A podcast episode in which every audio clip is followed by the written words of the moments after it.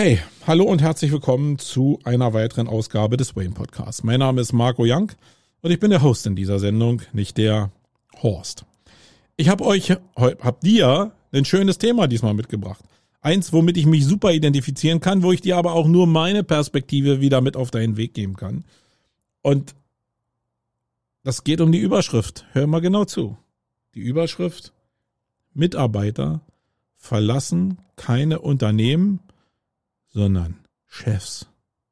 Bah, ich fand das total super, weil das so von der Sachlichkeit Unternehmen in eine total persönliche Geschichte äh, umschwenkt. Nämlich sind die Chefs einfach scheiße und deswegen hauen die Leute ab.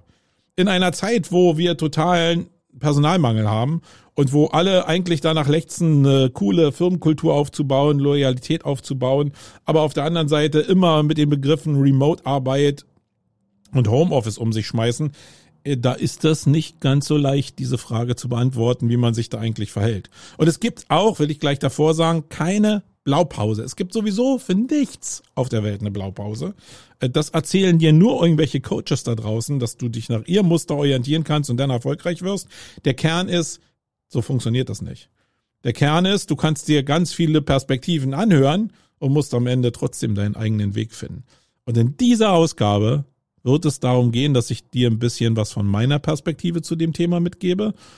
Und ob da was für dich dabei ist, das kannst du selbst entscheiden, aber in jedem Fall nach dem Jingle. Wait.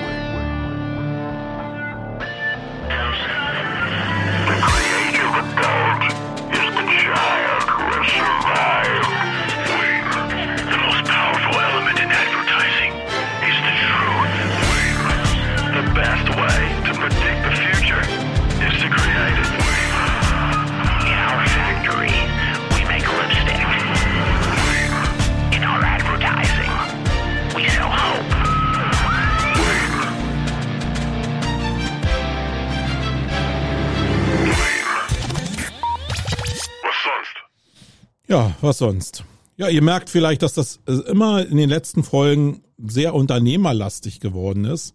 Das ist aber auch genau die Perspektive, die ich habe. Wenn ich dadurch natürlich ein paar SEOs verliere, die eigentlich mehr bullish sind auf irgendwelche SEO-Themen, dann ist das vielleicht so. Ich bin, ich rede über das, was mich gerade so bewegt. Das heißt, alle Unternehmer oder unternehmerisch denkenden Menschen, you're welcome. Okay, also, Nochmal die Überschrift. Einfach zum Mithören. Mitarbeiter verlassen keine Unternehmen, sondern Chefs. Ja, das hat mich begleitet. Und äh, diese Überschrift hat mich auch getriggert, als ich die in äh, Fachpublikationen gesehen habe. Fachpublikationen gesehen habe, weil es ja genau eigentlich damit matcht, was ich in den letzten Jahren für Fehler gemacht habe. Und ja, ich gebe jetzt ganz offen zu, dass ich als Unternehmer ein paar ziemlich gravierende Fehler in den letzten Jahren gemacht habe. Warum kann ich das? Weil ich glaube, dass diese Fehler mich stärker machen, als sie mich vorher gemacht haben. Und das basiert einfach darauf. Und das ist eine Sache, da muss ich jetzt, da kann ich total selbstbewusst sein. Das basiert einfach darauf, dass man Unternehmertum im Kern nicht lernen kann. Du kannst das Glück haben, vielleicht in einer Unternehmerfamilie groß geworden zu sein und in demselben Business weiterzuarbeiten, dann hast du vielleicht von deinen Eltern eine ganze Menge mitbekommen und von dem Business eine ganze Menge mitbekommen. Wenn du dich aber so selbstständig machst, wie es viele gerade jetzt machen, nämlich aus ihrem Beruf aussteigen, weil sie irgendeine Expertise gebildet haben und mit dieser Expertise dann Geld verdienen wollen, dann hast du in der Regel Unternehmertum nicht gelernt.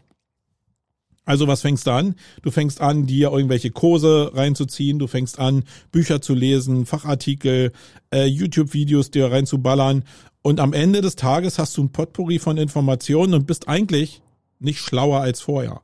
Weil in jeder beschissenen Entscheidung musst du eine Entscheidung treffen.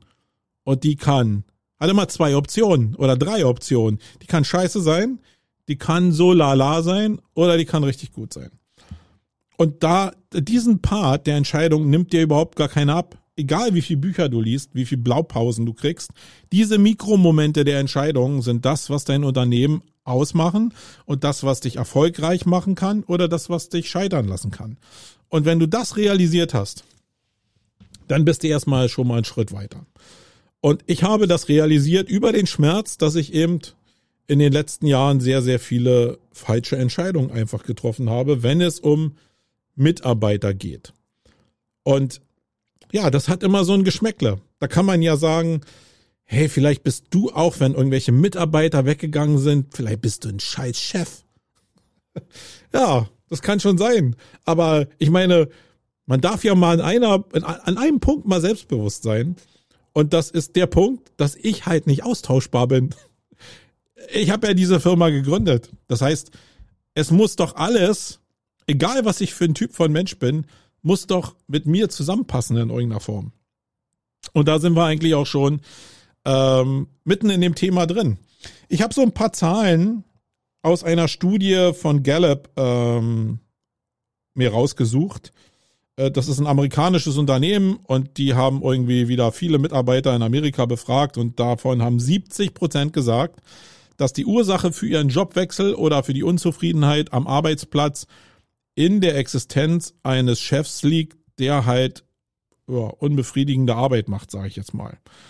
Und das ist schon eine ziemliche Hausnummer.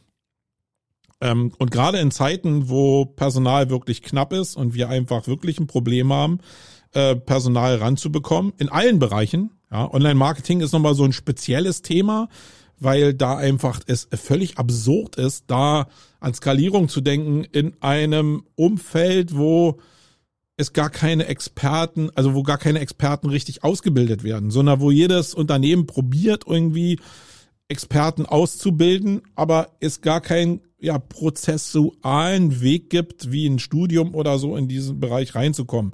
Oder zumindest sind die Studiengänge so rar oder so allgemein gehalten, dass es überhaupt dem Markt überhaupt gar nicht hilft. Das heißt, mal abgesehen davon, ob es jetzt Leute gibt, die wirklich Kompetenz in irgendwelchen Bereichen haben, müssen sich Firmen äh, und somit auch ich damit beschäftigen, ja, wie mache ich es denn nun? Wie schaffe ich dann eine, eine DNA, eine Firmen-DNA, dass nicht bei mir 70 Prozent der Leute unzufrieden sind oder ja mit den, mit den Entscheidungen oder mit dem Wesen des Chefs unzufrieden sind. Und da finde ich eine Sache sehr interessant, nämlich diese Menschen, die da befragt worden sind, haben zu großen Teilen gesagt, dass das größte Problem mit den Chefs die Wahrhaftigkeit ist. Ja, das heißt, Wahrhaftigkeit setzten die so damit gleich, dass das, was von den Mitarbeitern abverlangt wird, von dem der Chef ist, eben nicht vorgelebt wird. Manche Entscheidungen einfach weiter delegiert werden, weil man merkt, dass der Chef irgendwie keinen Bock darauf hat, dass Sachen von Mitarbeitern abverlangt werden, die von der Führungsriege oder von dem Chef nicht vorgelebt werden oder da eben auch anders gemacht werden.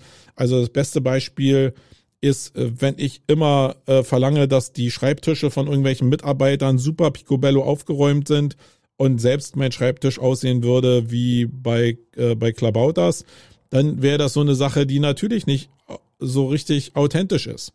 Das heißt, Vorleben, Vorbildfunktion für das, was man denn selbst an, an Wertgerüst irgendwie mitgeben will, ist schon eine wichtige Sache. Und der zweite Punkt, der genannt wurde, ist Offenheit. Ähm, und das ist eine Sache, die jetzt für mich so ein bisschen schwierig ist. Ich find's, also ich bin grundsätzlich ein total offener Mensch. Ähm, ich sage, ich teile und äh, nehme die Leute mit ins Boot, die hier arbeiten. Hab aber festgestellt über die letzten Jahre, dass das auch nicht ganz problemfrei ist. Weil Menschen sind grundsätzlich immer auf der Suche nach Sicherheit. Und Unternehmertum und somit die volle Wahrheit im Unternehmertum, führt halt dazu, dass du auch Sachen teilst, die halt nicht dazu führen, dass auf der anderen Seite Sicherheit entsteht, sondern eher Unsicherheit. Weil als Unternehmer fragst du dich ja, also setzt du dich mehr mit der Zukunft des Unternehmens auseinander, mit Problemfällen auseinander, wie kann man Sachen besser machen, etc. pp. Und damit kann man auch eine Menge kaputt machen. Ähm, das heißt, du musst als Chef einfach so eine Gratwanderung machen zwischen was teile ich einfach oder was teile ich nicht? Wo habe ich ein Verständnis dafür, dass Menschen eher verunsichert werden oder wo nicht? Oder du machst das so wie ich. und triffst die Entscheidung, dass dir das eigentlich egal ist. Und nicht egal, weil die Mitarbeiter dir egal sind, sondern weil du als Mensch nicht anders handeln kannst. Ich teile ja nicht bestimmte Sachen, die vielleicht auch Unsicherheit verursachen, äh, weil ich jetzt so, so ein mieser Typ bin, sondern weil ich einfach das Gefühl habe, dass, dass, dass mein Team Teil von meiner Denkwelt sein sollten. Mit allen positiven und mit allen negativen Sachen. Und vielleicht ist es eigentlich der Schlüssel zum Erfolg, dass ich Mitarbeiter hier habe, die ein Verständnis dafür haben, wie ich ticke und wie ich die Welt sehe. Und da eben resilient sind gegenüber den Unsicherheiten, die andere vielleicht als Unsicherheit wahrnehmen. Das heißt, ich muss ja realisieren, ich bin so, wie ich bin.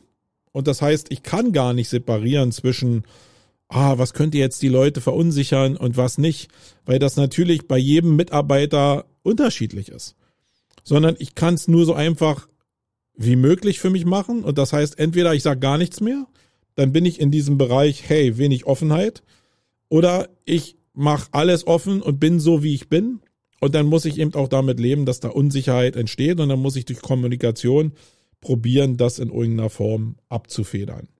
Kommen wir mal auf den Satz zurück. Mitarbeiter verlassen keine Unternehmen, sondern Chefs. Ja, in dem Fall ist es so. Mitarbeiter verlassen dann den Chef, weil der sich für eine bestimmte Art der Kommunikation entschieden hat. Und wenn dann jetzt Leute gehen, die damit nicht klarkommen, dann verlassen die natürlich den Chef. Ja, das ist auch nichts Schlimmes, sondern das ist vielleicht die Möglichkeit, dass nach diesem Mitarbeiter jemand eingestellt wird, wo man mehr darauf achtet, dass der genau an dieses Konzept angedockt ist.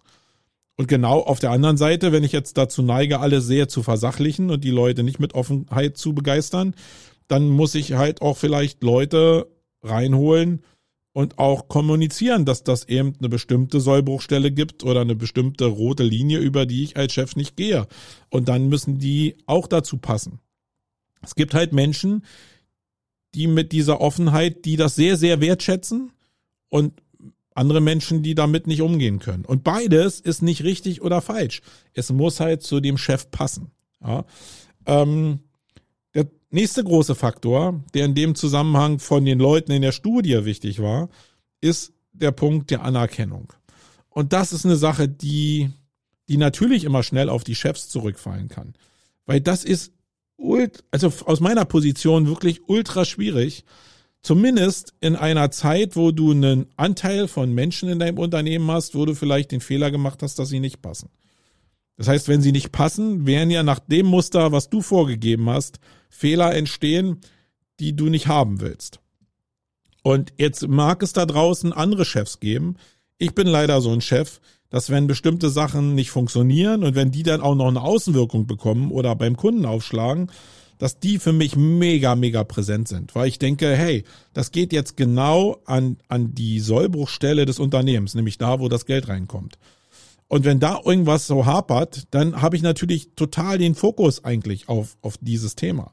So nach dem Pareto-System, dass ich äh, 80 Prozent meiner Aufmerksamkeit auf 20 Prozent der eigentlichen Fehlerstellung äh, projiziere. Und da bin ich persönlich, habe ich auch gelernt, sehr anfällig für. Ja, also ich kann mich in Sachen, die dann nicht funktionieren, so reinsteigern, dass ich keinen Blick mehr dafür habe, für die Sachen, die eben gut funktionieren und entsprechende Anerkennung auch ausspreche. Und das ist mein persönliches Problem. Da kann ich jetzt dran arbeiten. Das ist Persönlichkeitsentwicklung. Aber wer sich mal damit beschäftigt hat mit dem Thema Persönlichkeitsentwicklung, der weiß, dass das nicht von heute auf morgen gelöst wird. Das heißt, so eine Sachen, die so tief in der DNA sitzen, die kann ich weder bei mir sofort lösen, noch kann ich die bei Mitarbeitern sofort lösen, sondern die müssen da sein. Ja, und auf meiner Position kann ich nur sagen, hey, ich bin so, wie ich bin. Also welchen Einflussfaktor habe ich? Ich habe nur den Einflussfaktor, das Personal so auszusuchen, dass diese Fehler so wenig wie möglich entstehen. Und das hat was dann auch wieder damit zu tun, wie passen die ins Unternehmen rein? Wie haben die die Möglichkeit, intellektuell zu verstehen, wo ich mit ihnen hin will? Und wie viel Zeit brauchen sie, um diesen Weg mit mir zu gehen? Das ist natürlich ein Problem. Und das ist auch nicht ein Problem der Bezahlung, sondern das ist ein Problem wirklich der Prägung. Ja, und ich sage immer so gerne, ich brauche in dem, was ich mache. Ich bin jetzt wirklich kein Prozesstyp in so klassischen Sinne, sondern bin eher ein Kreativer. Ich brauche Leute, die verstehen, also die erstmal Macher sind und keine Verwalter. Ja, das ist wirklich wichtig für mich, dass ich Leute habe, die mir, die verstehen, wo ich hin will und die mir auf dem Weg, wo ich hin will, Arbeit abnehmen. Und nicht immer fragen, wie, mach, wie meinst du das und äh, was soll ich denn jetzt machen? Äh, und eigentlich denn dadurch, dass du diese Fragen beantworten musst, ja noch mehr Arbeit eigentlich entstehen lassen, als du vorher hattest. Genau das ist bei mir passiert. Ich hatte Leute, die immer nicht verstanden haben, wo ich hin will und die natürlich dann immer gefragt haben, immer unsicherer wurden und ich immer mehr Arbeit hatte, den Leuten das zu erklären. Und das ist halt wirklich blöd, weil du dich dann nur noch auf dieses nicht funktionieren konzentrierst. Und das kannst du nur lösen, indem du Leute einstellst, die dir die Macher sind.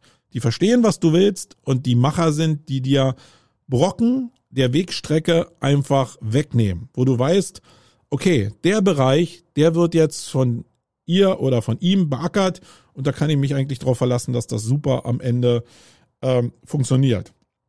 Und da muss es nicht auch immer perfekt sein. Da geht's nicht um Perfektion. Da habe ich auch gelernt, mich einfach mal zurückzunehmen und zu sagen, pff, ist ja eigentlich egal. Die Außenwirkung muss halt irgendwie da sein und es muss in einem gewissen Raster sein. Und ob nun jetzt hier irgendwie der Zeilenabstand nochmal irgendwie ein paar Pixel höher ist, so what, das wird hinterher kein so richtig jucken. Das sind zumindest nicht die Sachen, wo ich mich dran aufhängen würde. Aber wichtig ist, dass dieser Prozess alleine begonnen wurde und alleine zu Ende gebracht wurde. Dass ich nach einer Woche der Arbeit mich mit jemand hinsetzen kann und mich darüber freuen kann, dass jetzt irgendwas passiert ist. Und nicht mich nur mit den Problemen beschäftigen soll. Das ist halt cool. Und wenn du diesen Switch hinkriegst, dann hast du plötzlich, und das habe ich in den letzten zwei Jahren in dem Umbau unseres Unternehmens hier gespürt, dann hast du plötzlich wieder auch die Luft und dir fallen die Blumen auf. Dir fällt plötzlich auf, welcher toller Geruch in der Luft liegt. Von Sachen, die funktioniert haben, von Hormonen des Glücks, von freudigen Augen und nicht von dem ganzen Scheiß. Also du wirst plötzlich sensibler dafür hinzugucken, was an positiven Sachen passiert. Und das kriegst du nur hin, wenn du den Anteil der negativen Sachen ein bisschen ähm, beiseite schiebst. Und noch ein Punkt, der natürlich da hinführt, ist, dass so eine Sache, dieses höchste Gut eigentlich von Unternehmen oder von Chefs, ist Loyalität, würde ich mal behaupten. Leistungsfähigkeit, aber noch viel wichtiger Loyalität.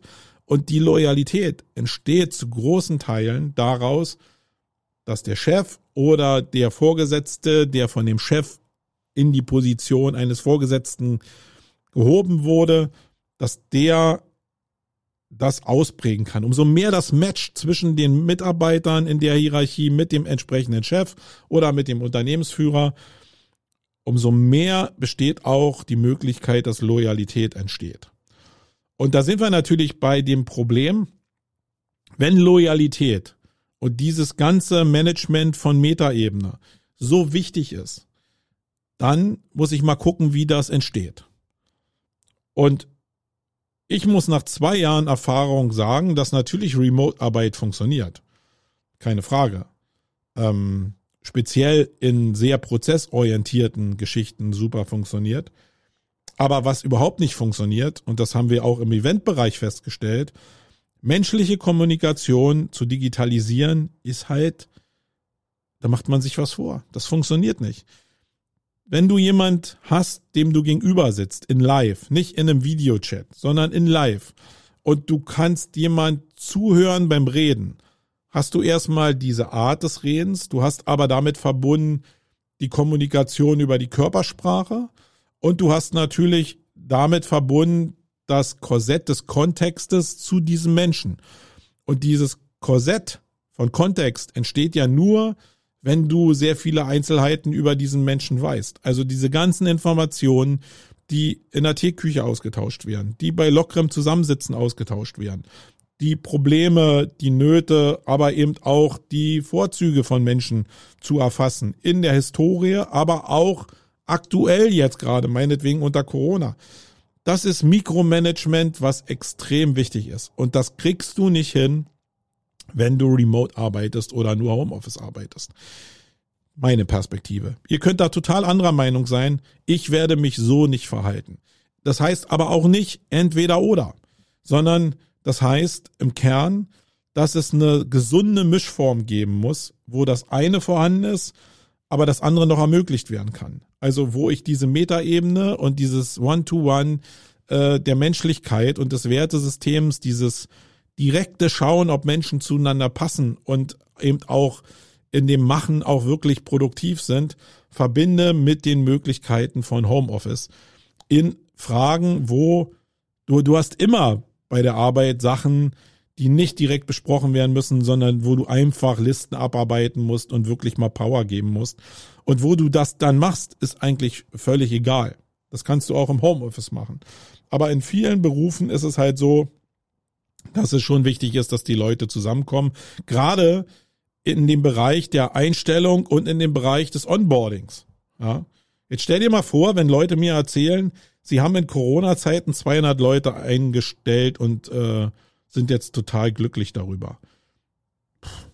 Ja, dann kannst du natürlich, also ich will gar nicht verhehlen, dass es die Option gibt, dass du mit viel Geld eine positive Aura erzeugen kannst und die Leute jetzt irgendwie nach mit, mit 500 Mann nach Mallorca fahren und da eine super Zeit miteinander haben und da so ein Team Spirit entsteht. Das musst du dir leisten können, keine Frage. Wenn du aber in einem kleinen Konstrukt von zehn Mitarbeitern vielleicht irgendwie was Organisches erhalten willst, dann wirst du in der Regel ja nicht dieses Füllhorn haben, um das auszuschütten, sondern du musst eben an dem Kleinen arbeiten und das heißt, die Leute müssen zusammenkommen. Ähm, und eben aber nicht dauerhaft, sondern vielleicht, ich habe so im Kopf, dass die Leute zwei oder drei Tage hier sind und dann zwei oder drei Tage entsprechend zu Hause arbeiten im Homeoffice. Und das liegt natürlich immer an den Umständen, wie die Leute auch unter Corona jetzt gerade natürlich auch Bedürfnisse haben. Und ich finde, darauf einzugehen, das schafft auch Loyalität, darüber sprechen zu können, dass bestimmte Sachen an Bedürfnis familiär da sind und darüber reden zu können. Das ist zum Beispiel eine Metaebene, die total wertvoll ist. Wenn ich weiß, dass bei irgendeinem der Handwerker kommt, ja, und der jetzt ein Problem hat und lieber zu Hause arbeiten will, dann weiß ich, was bei ihm los ist. Dann habe ich beim nächsten Mal, wenn ich den treffe, wieder den Anknüpfungspunkt, hey, wie lief das denn mit den Handwerkern? Und dann äh, bei allen, wie Handwerker da draußen funktionieren, kann eben ein Gespräch wieder zustande kommen. So funktioniert doch menschliche Kommunikation und die will ich in jedem Fall erhalten. Das hat natürlich die Folge, dass Unternehmen, die so ticken, nicht so schnell wachsen können. Weil ich würde jetzt nicht, selbst wenn ich die Auftragslage hätte, 200 Leute einfach so einstellen, weil ich genau nach diesem Credo nicht mehr arbeiten will, sondern ich will die Tür aufschließen von meinem Büro und will mich wohlfühlen. Wirklich wohlfühlen, weil ich mich mit Menschen umgebe, die zu mir passen, die irgendwie funktionieren. Nicht als Soldaten, sondern die, die, ja, die ein positives Gefühl erzeugen und die in dem System selbst auch positive Gefühle haben. Da entsteht ja so eine Chemie draus, ja.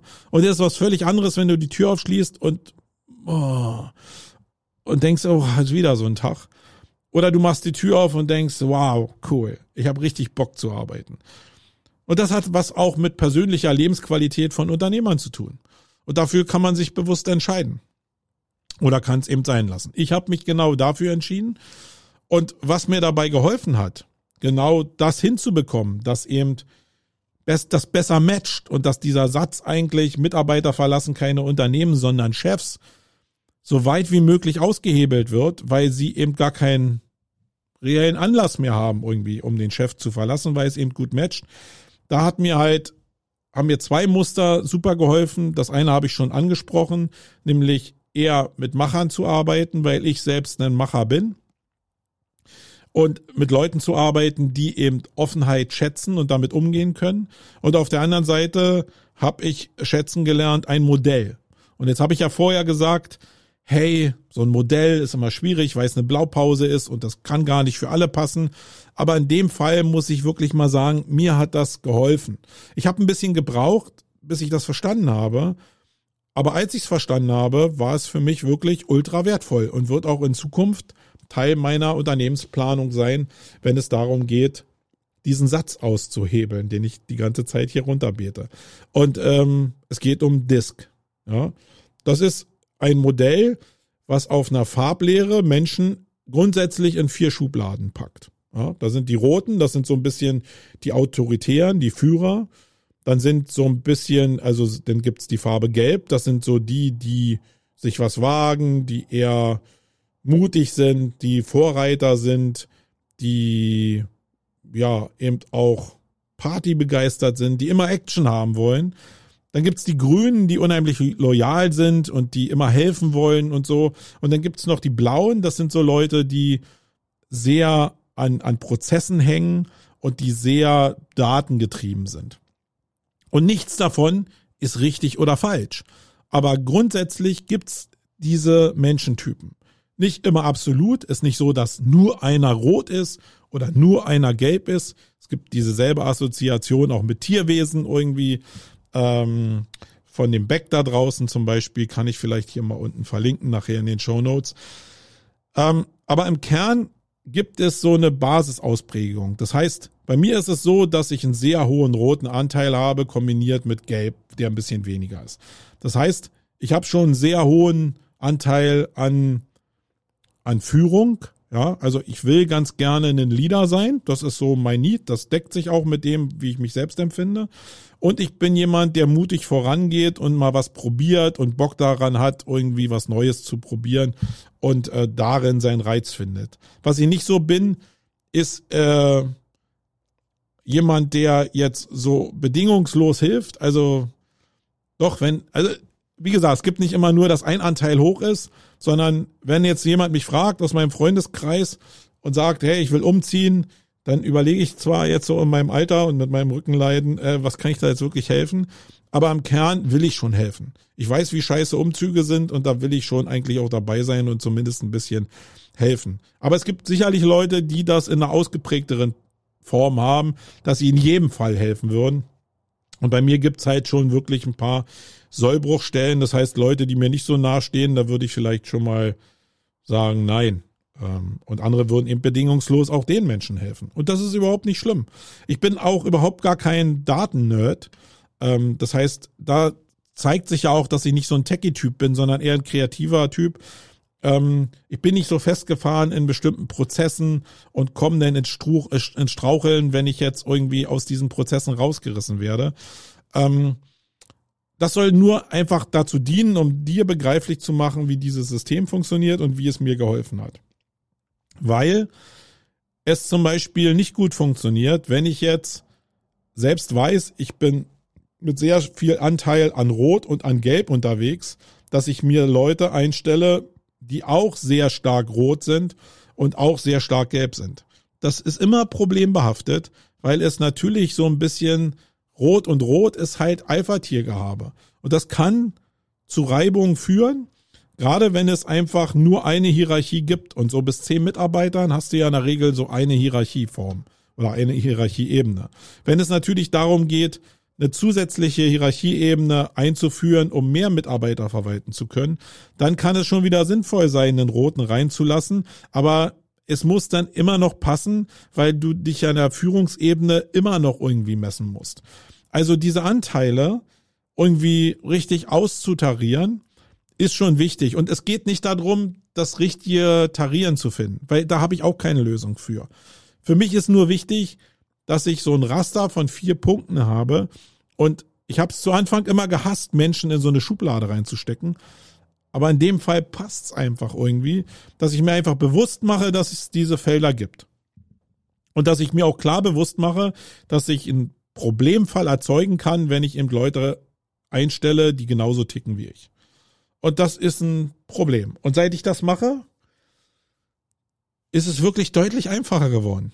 Ähm, und das heißt aber nicht, dass alle Probleme gelöst sind, sondern es ist nur einfacher geworden. Und aus der Zufriedenheit, die ich selbst verkörper, entsteht, denke ich zumindest, wenn ich meinen Mitarbeitern trauen kann, eine Form von Zufriedenheit, die sich auf andere Menschen überträgt.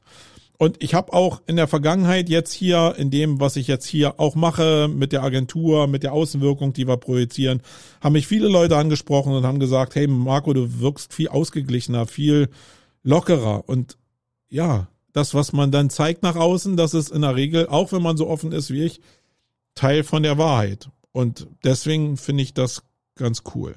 Jetzt habe ich einen riesen Bogen gemacht. Ich will noch mal sagen, der Satz war, Mitarbeiter verlassen keine Unternehmen, sondern Chefs. Und das ist genau so. Am Ende des Tages muss ein Chef in der Lage sein, dieses Matching zwischen den Menschen so gut wie möglich hinzubekommen. Und dann hast du immer noch die Möglichkeit, wenn du coole Produkte gebaut hast, dann mit einem Batzen Geld noch einen Punkt der Zufriedenheit aufzusetzen. Aber dieses Mindset, was ich gerade beschrieben habe, basiert eben gerade nicht auf dem Faktor Geld, sondern basiert auf dem Faktor Zufriedenheit, Loyalität, Offenheit, Kommunikation und Verständnis zueinander. Und natürlich spielt Geld auch eine Rolle, aber es gibt so ein Grundlevel an Zufriedenheit, was über Geld erzeugt wird.